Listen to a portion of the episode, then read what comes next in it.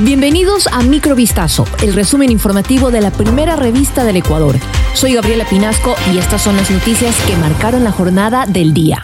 Las autoridades de Colombia creen posible que alias Fito, el temido capo fugado de la penitenciaría del litoral, que está en el centro de una ola de violencia que ha dejado al menos 16 muertos en cinco días, entró al territorio colombiano. Todo empezó el domingo cuando la policía ingresó a la cárcel regional de Guayaquil y no encontró en su celda a Adolfo Macías, alias Fito, jefe de la principal banda criminal del país conocida como Los Choneros. Es posible que Fito haya cruzado a Colombia, dijo este viernes Helder Giraldo, comandante de las fuerzas militares de ese país. Hay 20 prófugos de cárceles ecuatorianas de los cuales estamos muy atentos, dijo, entre ellos Fito. La posibilidad radica en que el criminal haya cruzado con ayuda de organizaciones ilegales de Ecuador y luego con soporte de las disidencias de las FARC.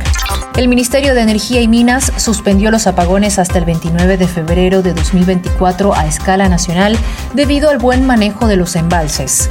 La cartera de Estado explicó que las condiciones favorables se dan por las lluvias de las últimas semanas, lo cual ha permitido incrementar la participación de la hidroelectricidad en el abastecimiento de la demanda. De hecho, la energía eléctrica de este mes se ha compuesto de 70% generación hidroeléctrica y energía renovable no convencional, 25% de generación térmica, que es gas natural y combustibles líquidos, y un 5% de importación. El Ministerio de Energía también precisó que se programan mantenimientos en varias centrales del parque generador desde la segunda quincena de enero hasta marzo de 2024 con el fin de asegurar el suministro de energía.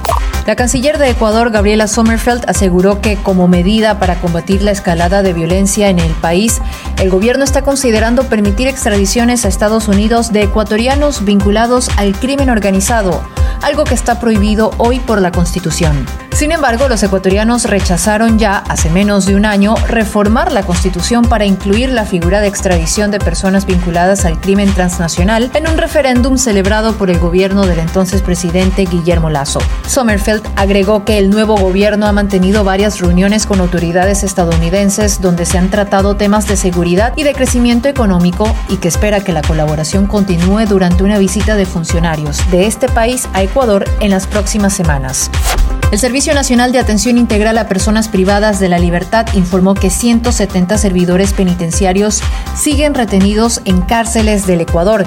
Se trata de 155 guías y 15 miembros del personal administrativo. El pasado jueves 11 de enero, gracias a la intervención de la Iglesia, dos personas fueron liberadas de la cárcel de Esmeraldas número 2. El SNAI precisó que quedaron a buen recaudo una empleada administrativa y un agente penitenciario. Ayer también se supo que una servidora administrativa del Centro de Privación de Libertad Azuay número 1 quedó en libertad, mientras que la mañana de este 12 de enero, dos servidores penitenciarios más fueron rescatados y luego llevados a una casa de salud para recibir atención médica. Asimismo, en el Centro de Privación de Libertad de Cañar, gracias a las acciones coordinadas, se logró liberar a tres servidores administrativos.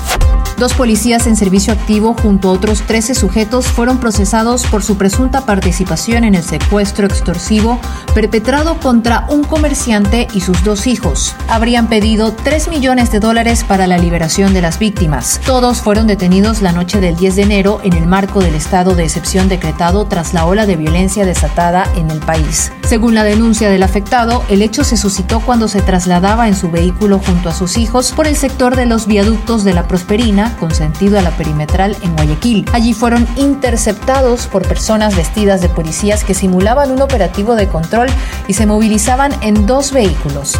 Los tres fueron trasladados a un punto del norte de la ciudad. En el trayecto le dijeron que se trataba de un secuestro y que le exigían 3 millones de dólares.